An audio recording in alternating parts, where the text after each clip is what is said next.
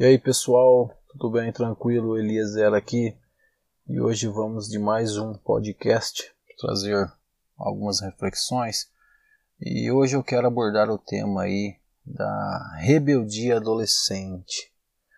É, lembrando que o nosso canal aqui do podcast ele traz assuntos diversos.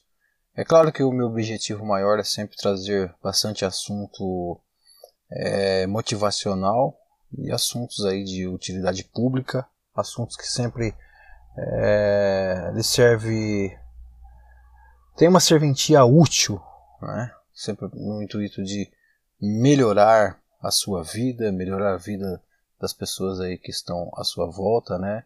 E consequentemente também melhorar todo o seu meio. Esse é o nosso propósito maior.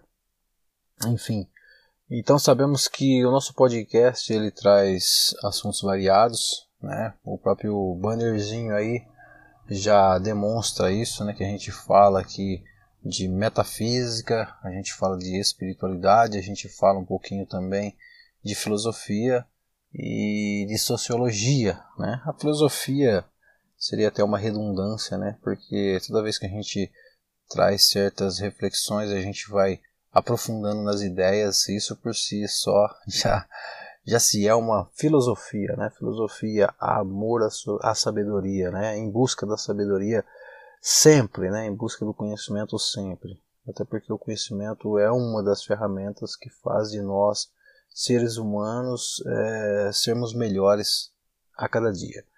Enfim, o tema de hoje, a rebeldia adolescente. Eu não quero que vocês me entenda mal, é, ouçam aí o, a reflexão até o final, né, para que não haja aí equívocos de, de, interpretação, né, que age para que não haja equívocos é, no entendimento, né, e ouvir até o final, isso com certeza vai fazer com que você compreenda de maneira profunda essa questão da rebeldia adolescente. Né? É um papo mais é, de sociologia, né, no campo da sociologia. Vamos trazer, é, primeiramente, uma reflexão, um exemplo. Digamos que existe um agricultor e esse agricultor ele vai semear alguns frutos. Esse agricultor ele semeia alguns frutos, todavia ele não tem planejamento nenhum, não tem cuidado nenhum, né? Simplesmente ele deixa ali aquelas sementes é, crescerem ao léu e tempo depois ele vai lá, a planta já cresceu, já está no tempo de colheita, só que ele percebe que os frutos estão todos mirrados, defeituosos e ele fica descontente com isso. O que seria mais correto? Eu poderia condenar o fruto por ele mesmo. Eu poderia entender que o fruto ele nasceu todo mirrado, todo defeituoso por ele mesmo, ou eu poderia entender que a verdadeira culpa daqueles frutos nascerem mirrado e defeituoso seria do agricultor, do semeador, que ao semear ele não soube é, cuidar não teve os cuidados necessários, não teve planejamento nenhum. O que seria mais correto? Eu efetivamente culpar o fruto por ele mesmo ou culpar o semeador por falta de planejamento, falta de cuidado? Eu acredito que todos nós, em unânimes, iríamos concordar que o agricultor ele tem a maior parte da culpa daqueles frutos. Por aqueles frutos definitivamente não estar, né, não crescer a contento, não estar é, a contento de ser consumido ou de ser porventura vendido, né? Agora vamos transferir isso para uma concepção social com relação à rebeldia dos adolescentes. Esses adolescentes, eles são frutos de quem? Eles são frutos do que? Obviamente que eles são frutos de geração é anterior a ela. Né? Então essa geração nova é fruto da geração mais velha.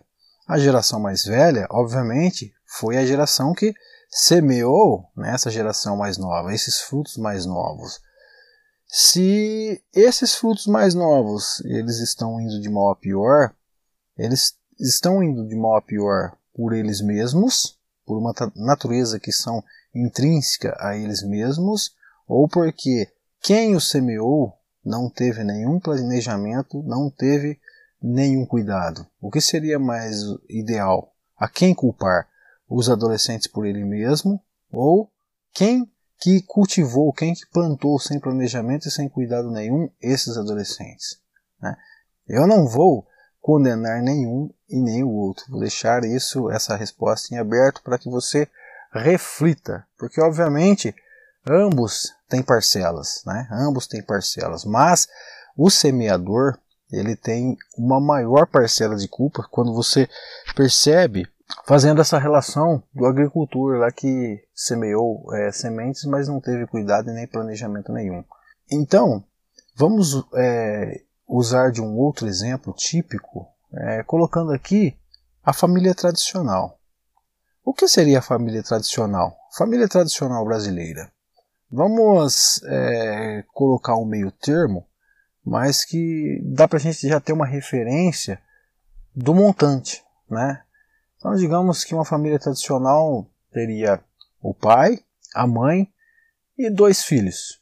O pai é um cidadão do bem, trabalhador, paga os seus impostos, ele trabalha numa empresa, ele ganha R$ 1.500 em dinheiro e mais 200 reais de vale ticket, tendo um total aí de R$ 1.700. Mas esse pai ele percebe que ele vive em um país em que as coisas é, têm o preço bastante elevado, né? E o seu salário quase não dá para ele ali ter uma vida digna, né? É, não dá para ele dar uma vida digna para os seus filhos, é, para sua esposa também. Né? Então, a esposa dessa família, né? A esposa desse pai, ela também tem que trabalhar, né, para complementar a renda do marido, para eles tentar dar uma vida mais digna, tanto para eles como para os filhos, né? Então ela também trabalha. E os filhos? Os filhos comumente estudam no, na escola pública, né?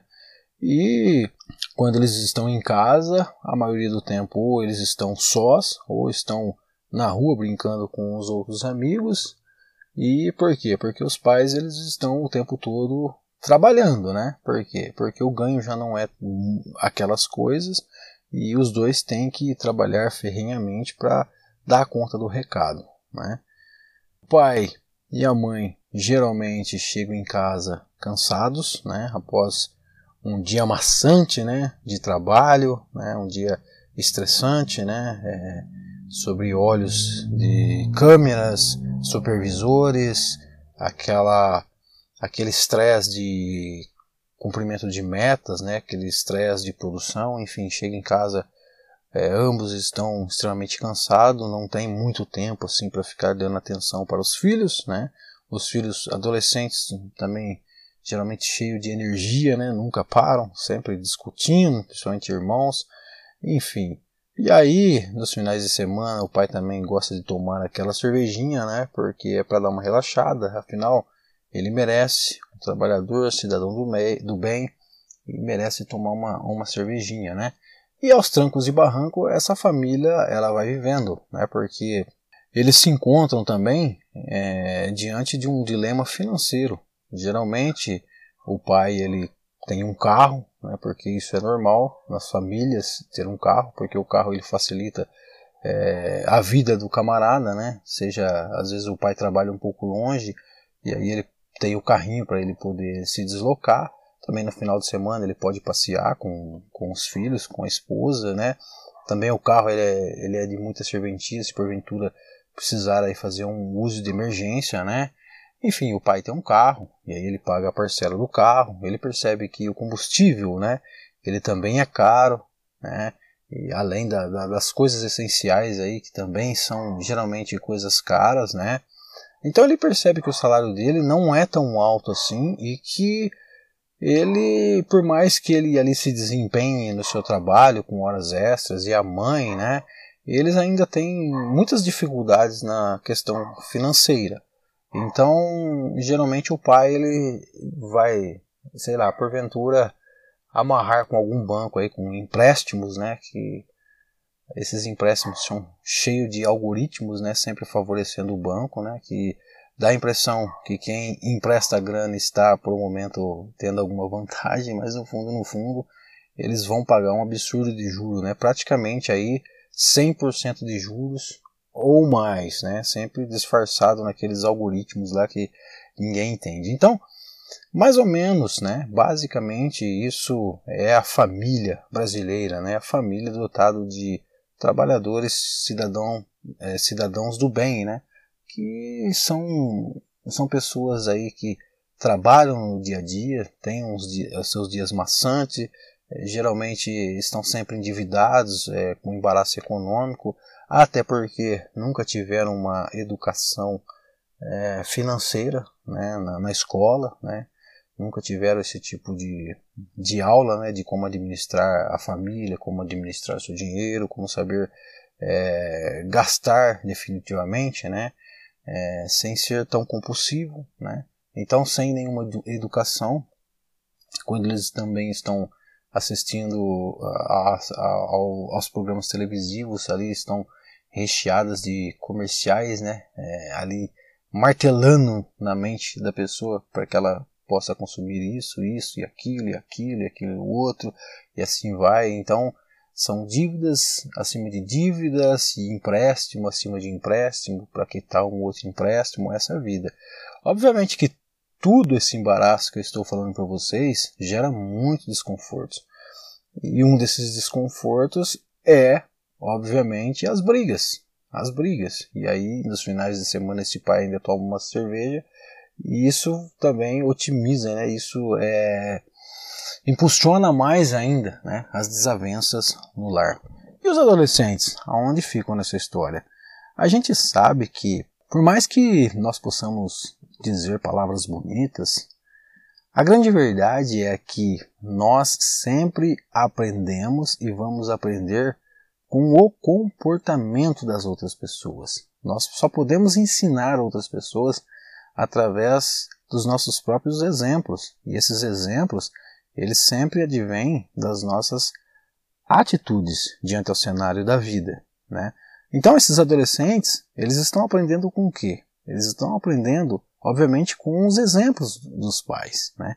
E aí a gente vai entender o raciocínio na medida que a gente vai aprofundando nesse assunto, né? Então vem cá, o adolescente está observando o pai o seguinte: Puxa vida, meu pai é um trabalhador, cidadão do bem, a minha mãe é uma trabalhadora, cidadã do bem, né? Mas eles vivem uma vida toda embaraçada, aos trancos e barrancos, sempre trabalharam, mas vive aí um brigando com o outro. Geralmente o motivo dessas brigas é por questões financeiras, às vezes por é, ser compulsivo, às vezes por ter extrapolado o orçamento, às vezes por estar faltando uma coisa aqui, outra coisa ali. Então, geralmente, as brigas em si, geralmente é, é por motivo financeiro, né? Senão também por motivos é, emocionais, sentimentais, mas o financeiro também está incluído neste rol. O filho está observando.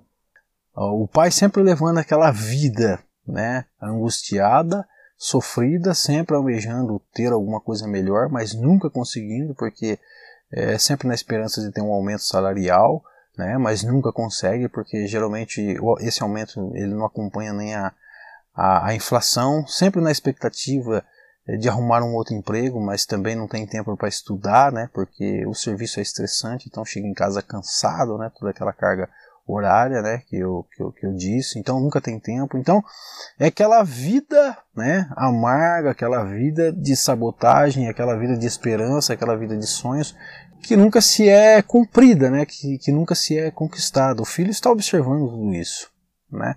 E aí chega a vez do filho entrar para o mercado de trabalho. Ele começa a ficar assustado, obviamente, porque ele começa a perceber que quais são os trabalhos. De repente ele ganha ali uma bolsa de estudo, uma bolsa de algum curso técnico, que seria um exemplo fictício, né?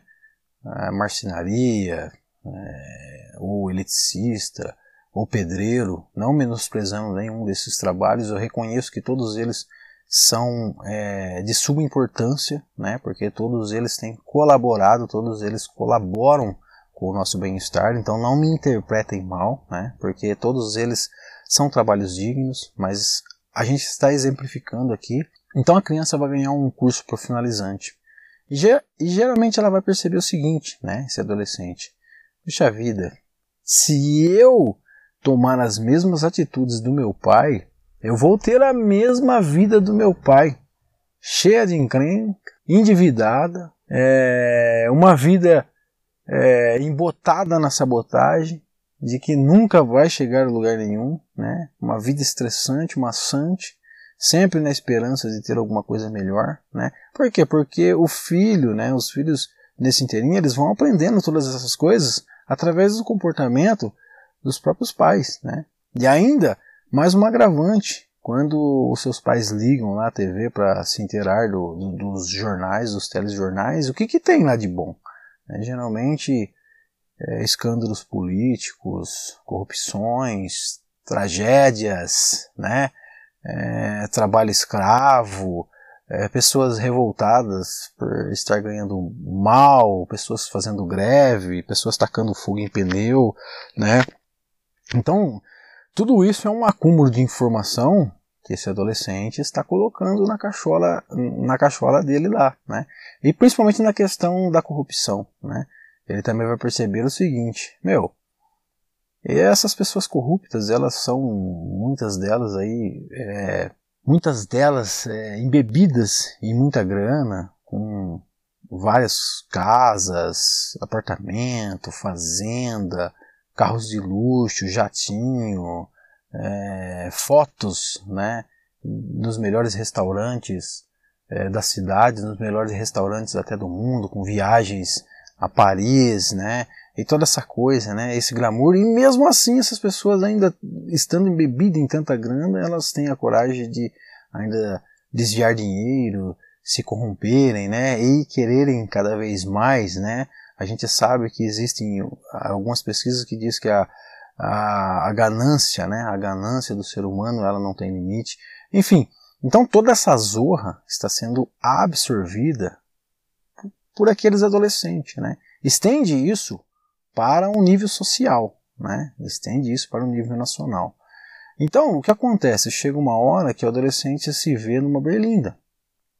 Ele pensa o seguinte: se eu for trabalhar, fazer justamente a mesma coisa que, meu, que os meus pais fazem, então eu vou ter uma vida atolada justamente como a vida deles. E eu não quero esse tipo de vida para mim. Porque eu vi que o meu pai é, entrou nessa enrascada e para ele não está dando certo. E por que que se eu entrar nessa vida aí para mim vai dar? Porque a gente sabe que nós aprendemos através do exemplo, nós aprendemos através da nossa própria observação. E as nossas observações né, no nosso cérebro cria N é, assimilações. Então, que o adolescente pode associar? Bom, trabalho, logo embaraço de vida. Trabalho, logo estresse. Por quê? Porque ele enjoou de ouvir seu pai é, se lamentando dentro de casa que precisava trocar de emprego, que o patrão não paga muito bem para ele, que ele ganha mal, que ele tem que fazer um outro empréstimo, que ele está devendo para o João, que ele está devendo para Maria, né? Que esse mês aqui ele tem que deixar de pagar uma conta para pagar outra. Então, os filhos enjoou, né? É, de ouvir isso do pai e da mãe e enjoou também de ver o, os pais ali brigarem justamente por causa disso. Então eles falam: Poxa vida, eu não quero esse tipo de vida para mim. Eu não quero esse tipo de vida para mim. Por quê? Lá vai aquela velha associação, né? Vida de trabalho desta maneira, logo vida embaraçada, né? E, e que não compensa ter esse tipo de vida. Então, ele percebe que ele pode fazer alguma outra opção, né? Só que ele percebe que não existe uma outra opção. Ou ele trabalha, ou ele não trabalha. Só que se ele trabalha, ele vai ter o preço de ter aquele salário mísero, né, que dá para ele sobreviver e não é viver. Há pensadores que diz que quem sobrevive não vive, já está morto, só esperando a morte chegar. E ele sabe justamente que se ele levar a vidinha que o pai dele leva, ele não vai conseguir viver, não vai ter a dignidade de viver, e sim ele vai sobreviver. Infelizmente, é o que acontece na maioria das famílias, né? Infelizmente, infelizmente mesmo. A gente tem que trabalhar com a verdade, né? Lembrando que eu não gosto de ser uma pessoa pessimista, mas eu gosto de trazer esse tipo de reflexão para que as pessoas enxerguem novos horizontes, né? Não fique é, girando, né, em loop, né, lutando com todas as forças para deixar tudo como sempre esteve, né? Então é bom a gente trabalhar com, também com esse tipo de questão, com essas reflexões. Enfim, o adolescente então ele diz assim, bom, eu posso cursar uma faculdade, me especializar em algum tipo de profissão. Só que ele percebe que quando ele vai entrar numa faculdade, os preços dos cursos são absurdos, né? E os pais não vão dar conta de pagar aquela faculdade, porque o preço é realmente um absurdo, preço de parcela e camuflado com descontos e bonificações e tudo aquela coisa que a gente sabe. Então, de repente, ele fala assim: Poxa, faculdade não dá. Mas se porventura ele for fazer uma faculdade, ele também vai perceber que a pessoa que tem um curso superior, ela nada mais é do que um funcionário sofisticado.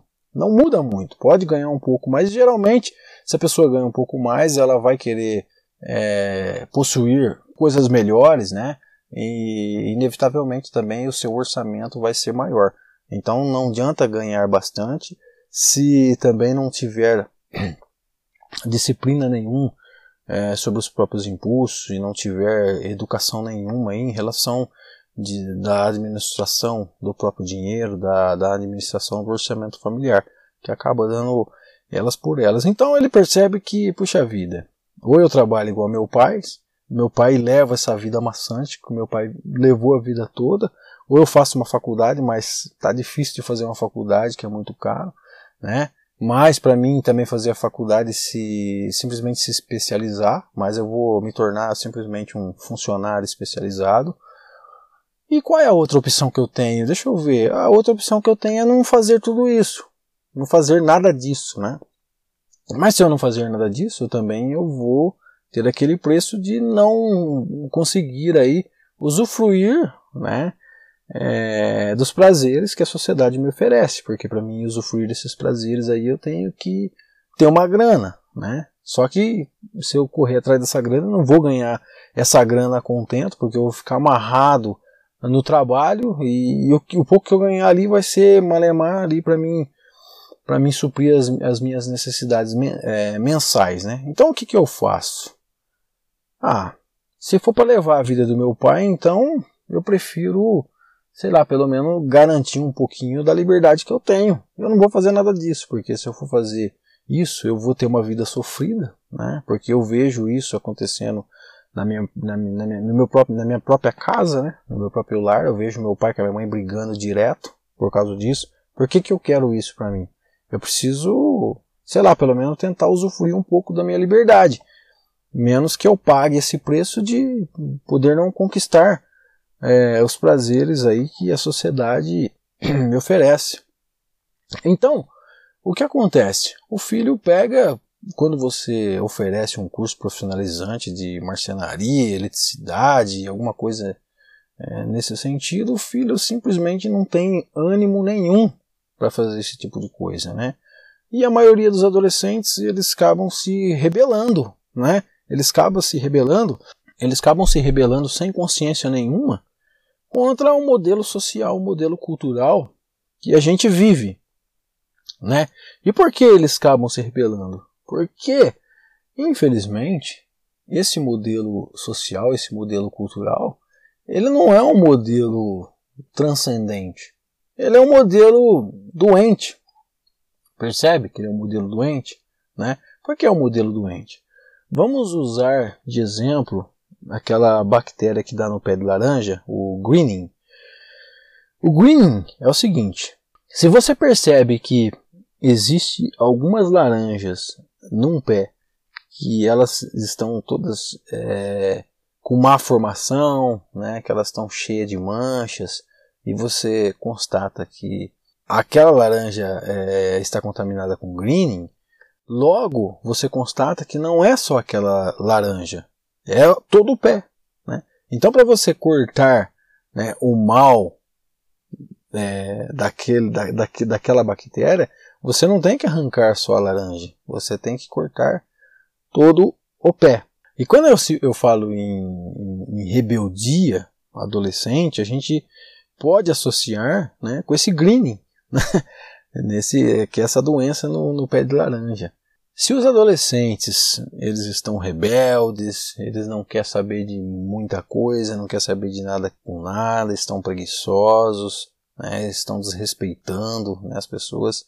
Né. Então eles são meramente frutos de uma árvore que está contaminada com greening. Né? E aí, será que é, cortando a cabeça somente dos adolescentes seria a solução do problema? Ou será que teria que cortar o pé todo? Essa é uma, uma outra questão que fica em aberto. Né? Até porque se você associar essa questão com a questão do semeador, né, você começa a perceber o seguinte: quando existe uma classe de uma nova geração que está cometendo tantas rebeldias né, e que não respeitam nenhum tipo de lei, você primeiramente começa a perceber que a metodologia que nós estamos usando para ensinar essa nova geração não é funcional, porque eles não estão assimilando direito. Né? E você começa a perceber que os exemplos da geração anterior também não é dos melhores. Né? E você começa a perceber que a rebeldia né, dessa geração nova nada mais é do que a denúncia de que existe uma sociedade doente. Assim como uma laranja, uma laranja mirrada, é a grande denúncia de que existe um pé doente. Né? Então, a rebeldia dessa nova geração denuncia claramente que existe uma sociedade doente. Né? Agora vamos é, cortar toda a sociedade como poderíamos fazer com o pé de laranja? Obviamente que não, porque aí a coisa fica bem mais complexa. Mas poderíamos estar mais atentos de que é necessário mais do que nunca nós mudarmos a nossa concepção cultural e mudarmos o nosso modelo de realidade. Porque esse modelo de realidade, se ele vem causando toda vez e, e vem potencializando conflitos sociais e vem potencializando pessoas é, depressiva, estressada e que vem potencializando uma nova geração totalmente fora de controle, né? Então, tudo isso são denúncias do que? Que nós precisamos mudar o nosso modelo cultural, o nosso modelo social, o nosso modelo educacional, o nosso modelo de trabalho. Né? Por quê? Porque a rebeldia ela é uma grande constatação que a gente precisa mais do que nunca mudar isso, né? mudar o quadro da situação. E como nós podemos fazer isso? Primeiramente, a gente tem que estar mais atento às nossas próprias atitudes, né?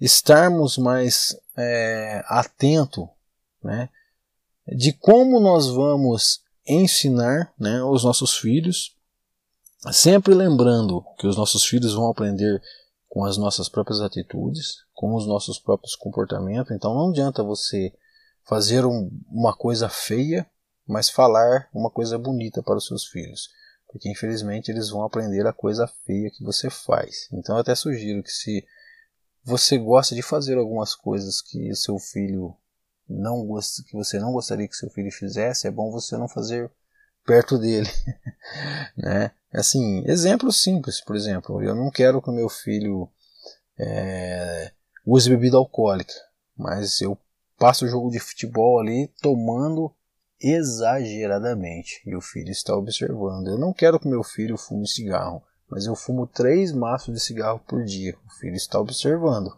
né? Então, a gente tem que estar atento em relação de como nós devemos educar realmente essa nova geração. Isso serve para professores, isso serve para os pais, isso serve para os políticos, isso serve para as pessoas mais velhas, né? Como eu posso educar as pessoas mais novas? Através do meu comportamento, através de um bom planejamento, através de um bom cuidado, porque nós somos como no começo do áudio, nós somos como aquele velho agricultor. Se nós cultivamos sementes sem planejamento algum, sem cuidado algum, essas sementes, obviamente, vão denunciar as nossas próprias é, irresponsabilidades.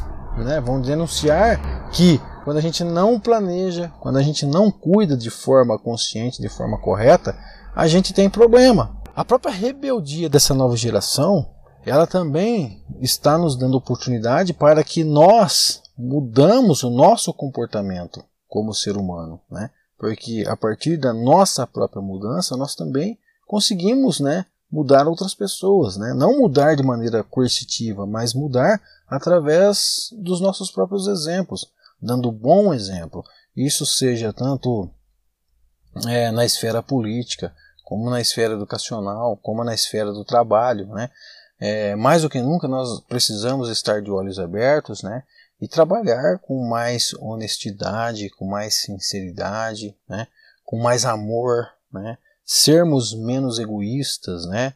Não, não medirmos esforços para nós educarmos o nosso próprio ego, né? Vermos a sociedade de uma forma mais holística, né? Por quê? Porque isso aqui é um corpo, né? Posso usar um outro exemplo. Nós somos dotados de 50 trilhões de células e nós sabemos que o câncer ele mata milhões de pessoas todos os anos. E o câncer, ele começa de uma única célula. Das 50 trilhões, uma única célula cancerígena, quando não cuidado, pode comprometer todas as 50 trilhões, né? Um pontinho no nosso corpo, né? Quando constatado que é, esse pontinho é um câncer, se não cuidado, ele leva o corpo todo. Né? Uma única célula nos mata, nos leva à morte. Né? Então, o que é enxergar a sociedade de maneira holística? É nós nos enxergarmos como células de um corpo. E quando nós temos uma geração que vai de mal a pior, isso é uma grande denúncia que aquela geração que vai de mal a pior pode comprometer toda uma sociedade. Né? Então, quando nós temos células cancerígenas é, numa sociedade, nós devemos mais do que nunca trabalhar para curar aquelas células, para que nós não possamos ser efetivamente afetados também. Então, mais do que nunca, as pessoas têm que olhar o mundo né, de uma forma mais integrada, olhar as outras pessoas como extensão delas mesmas. O outro é extensão de mim mesmo. Eu preciso do outro, assim como o outro também precisa de mim. Eu preciso do trabalho do outro, assim como o outro também precisa do meu trabalho. Cada um na sua esfera, cada um no seu quadrado. Eu preciso do padeiro, né, para que eu possa tomar o meu café da manhã. Eu preciso do pedreiro para que eu possa fazer a reforma de casa. Eu preciso do eletricista para que eu possa tomar um banho quentinho, né? Eu preciso do juiz de direito para, né, porventura exercer ali é, a justiça, né? Quando eu sou afetado, né, de certa forma, seja é, ali pelo no trabalho, alguma outra coisa que porventura venha a me ocorrer, né? Eu preciso do policial, né, para que eu me sinta seguro. Eu preciso do médico, né, para que ele também é, me ajude a, a, a, cuidar da manutenção da minha saúde, né? Só que também eu preciso da faxineira para que eu chegue ali no meu ambiente de trabalho e tudo esteja em harmonia, limpinho, é, cheirosinho. Enfim, quem realmente é independente? Nós somos um corpo, nós somos integrados, nós estamos é, ligados um ao outro, né?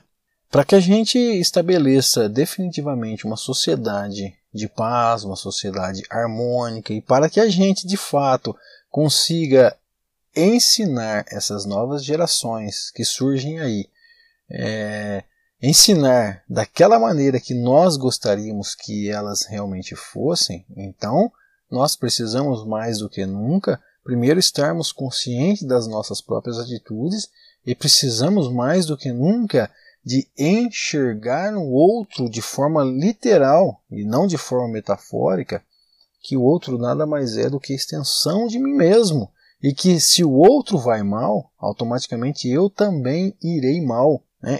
Inevitavelmente, isso não pode acontecer hoje nem amanhã, mas inevitavelmente eu serei acometido dessa maldade, dessa doença lá na frente. Né? Então, nós podemos aprender muitas coisas com esse lance da rebeldia adolescente. O que nós poderíamos aprender? Que nós deveríamos aprender que nós temos que melhorar os nossos comportamentos. Né? E eu acredito que vocês hão de concordar comigo em muitos desses aspectos. Né? Por quê? Eu não estou aqui passando a mão é, na cabeça de adolescente rebelde, né? Também não estou aí dizendo que essas pessoas estão certas, né? Mas estou dizendo que toda vez que a gente tem um problema, o próprio problema está dizendo de maneira silenciosa que a gente precisa mudar alguns aspectos, né? Em nós, mudar alguns aspectos cultural, mudar alguns aspectos social, né? Sempre o que? Sempre de maneira consciente, né? É, sempre de maneira pé no chão, né? sempre estar atento, né? sempre esforçar o máximo possível para exercer é, as nossas virtudes como seres humanos. Né? É, quando a gente está diante desses problemas, esses problemas eles estão dando esse tipo de oportunidade para a gente crescer. Né? Então, se a gente está vivendo esse tipo de problema, por que não começarmos a nos atentarmos para nós começarmos a crescer de maneira mental, né? Começarmos a estar mais consciente diante do cenário da vida. Porque estamos diante desse problema né, e fazer o que? Apontar dedos, julgar, pedir somente que é, toda essa rebeldia essas pessoas pagam, né?